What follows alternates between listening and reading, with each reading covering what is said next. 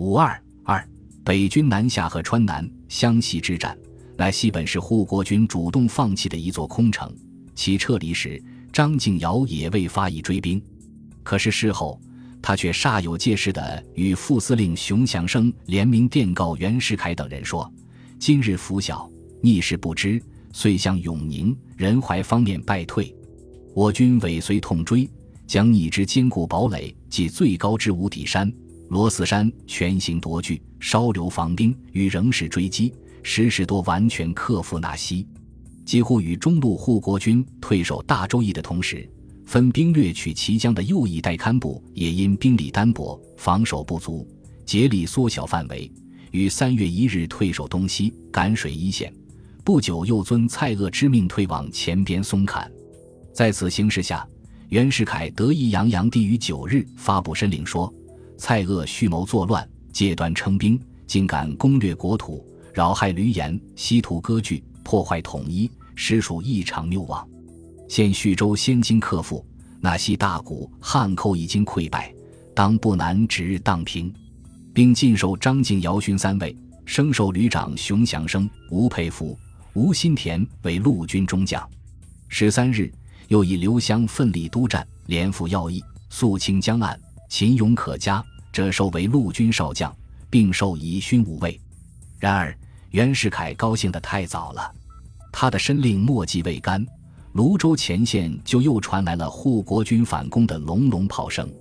蔡锷兵退大周以后，除刘金汉鼎、王秉钧支队在三层铺、白碣滩一线轮番警戒外，其余皆集合后方从事休养，并重新调整了部队建制。经过十天的休整和训练，精神面貌焕然一新。十七日，蔡锷乘势对泸州发动第三次攻击，其中路为顾品珍提团，任务是占领茶塘子高地，以威胁耀子岩；左路为和海清支队和留存后部，由河支队进驻和丰场一带，警戒顾品珍左侧；留部进驻牛滚场一带，威胁江安之敌。右路是这次反攻的主力，由白碣滩向牛背石、纳西及蓝田坝前进，以扫清长江南岸为目的。参战部队为赵右新梯团的金汉鼎、朱德支队和义勇队的张旭、廖月江支队，其中朱德支队又担负着右路的主攻任务。十五日，蔡锷特召朱德到大周义总司令部面授机宜。自十七至二十三日。三路护国大军连日激战，大获胜利。中路顾品珍提团二十日夜袭成功后，逐次穷追，先后攻占金盘山、龙头铺、大湾坡、茶塘子、药子岩等地，击落敌人侦察飞机两架，杀伤逆敌共约五百余人，夺获山炮三门、机关枪四挺、子弹百余箱，饷银粮秣等数船，又虏获总兵站长陈庆周一员。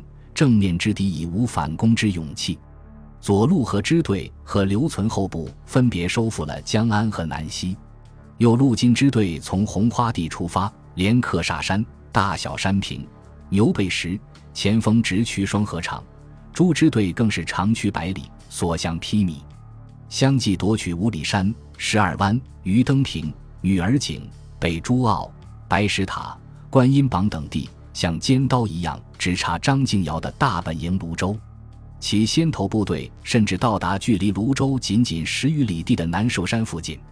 张敬尧损兵折将，恐慌万状，免收缩战线，放弃安抚街、那西等城镇，与双河场、棉花坡、南寿山一带专务固守，以免飞电各方，请火速分兵援卢。护国军终于化险为夷，胜利地度过了最困难的时期。与此同时，由湖南经贵州进攻云南的马继增第一路军，也在湘西被护国第一军右翼东路军王文华部打败，主将身亡，全军上下不可收拾。早在一月十七日，第一路军前锋汪学千旅即已沿沅水西上，抵达湘西芷江、沅州府治所在地，因贵州刘显世以重兵封锁黔东各要隘，无法继续西进。马继增不得不暂设大本营于沅陵，屯兵前边。不久，贵州响应云南独立，王文华出任护国军第一军右翼东路司令兼第一团团长，分兵三路进攻湖南。于是，北起永顺，南至武冈的湘西大地，即刻成了埋葬洪宪王朝的第二战场。一月三十日，中路王文华率第一团一马当先，突入湖南晃州属大鱼塘。二月三日晨，激战三小时，占领晃州，毙敌三十余人，生擒十一人，夺获枪支、子弹甚多。四日下午。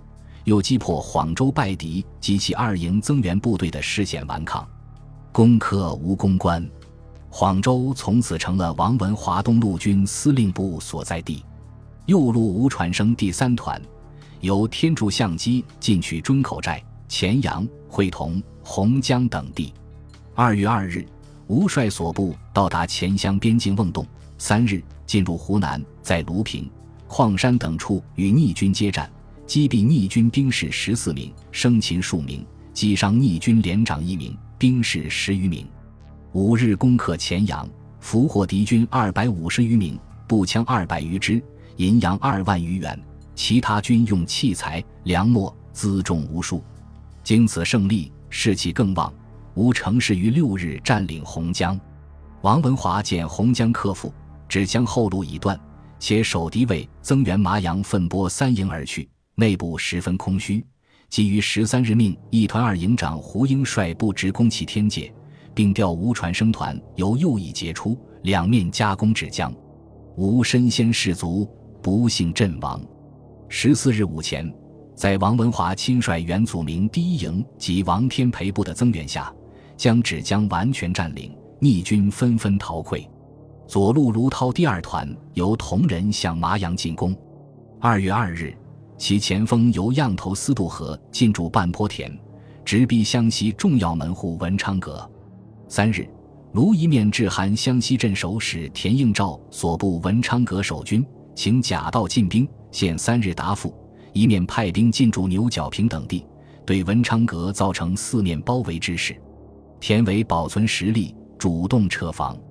卢布虽于五日进逼麻蜀咽喉要隘小坡，威胁麻阳。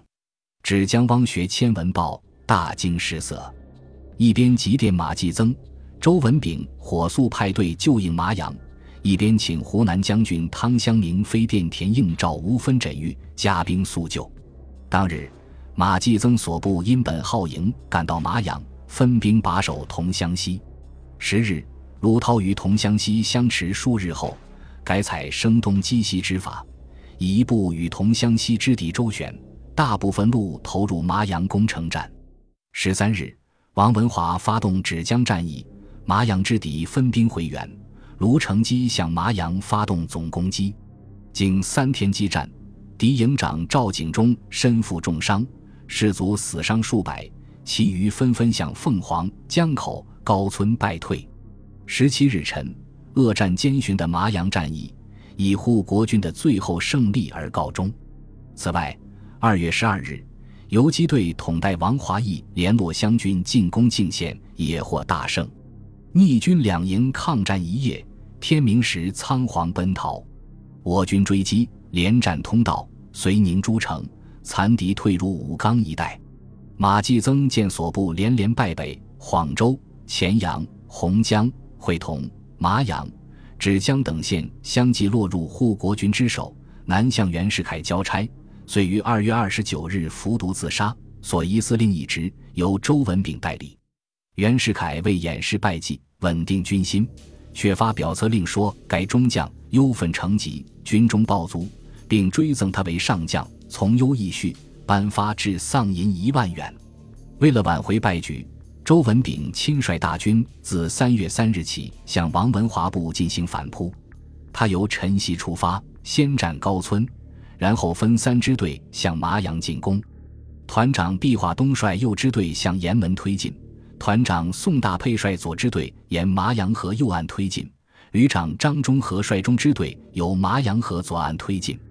四日中，左支队猛攻江口，下午进抵新仁溪，右支队占领岩门。五日，左中支队侵占江口，右支队逼近麻阳东。六日。三支队会攻麻阳，王文华在敌我兵力异常悬殊的情况下，顽强抵抗一天后，向同仁只将撤退。下午六时，麻阳失陷。八日，武冈一带也遭到周文炳所部刘月龙旅的猛烈攻击，高沙、渡头桥、曹家巷等地先后被占。十三日，花园、武阳相继失守。不久，遂宁、洪江、乾阳、罗臼、巴州塘、怀化、芷江皆失。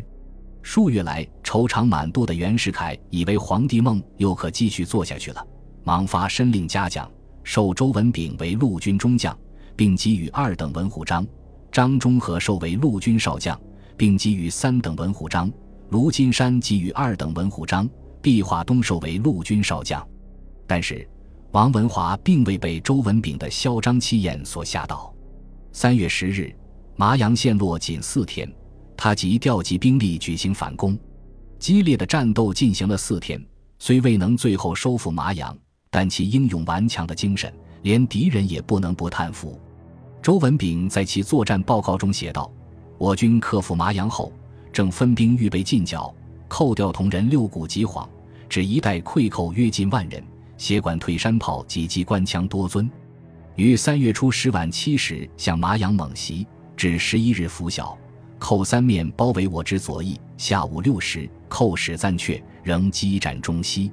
十二日。”又相持近日，是以连战数昼夜之久，肉搏十余次。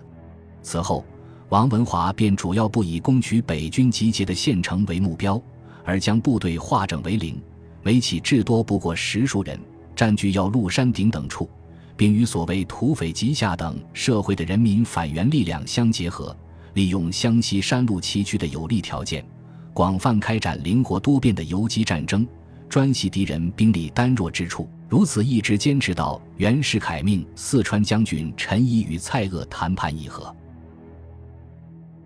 本集播放完毕，感谢您的收听，喜欢请订阅加关注，主页有更多精彩内容。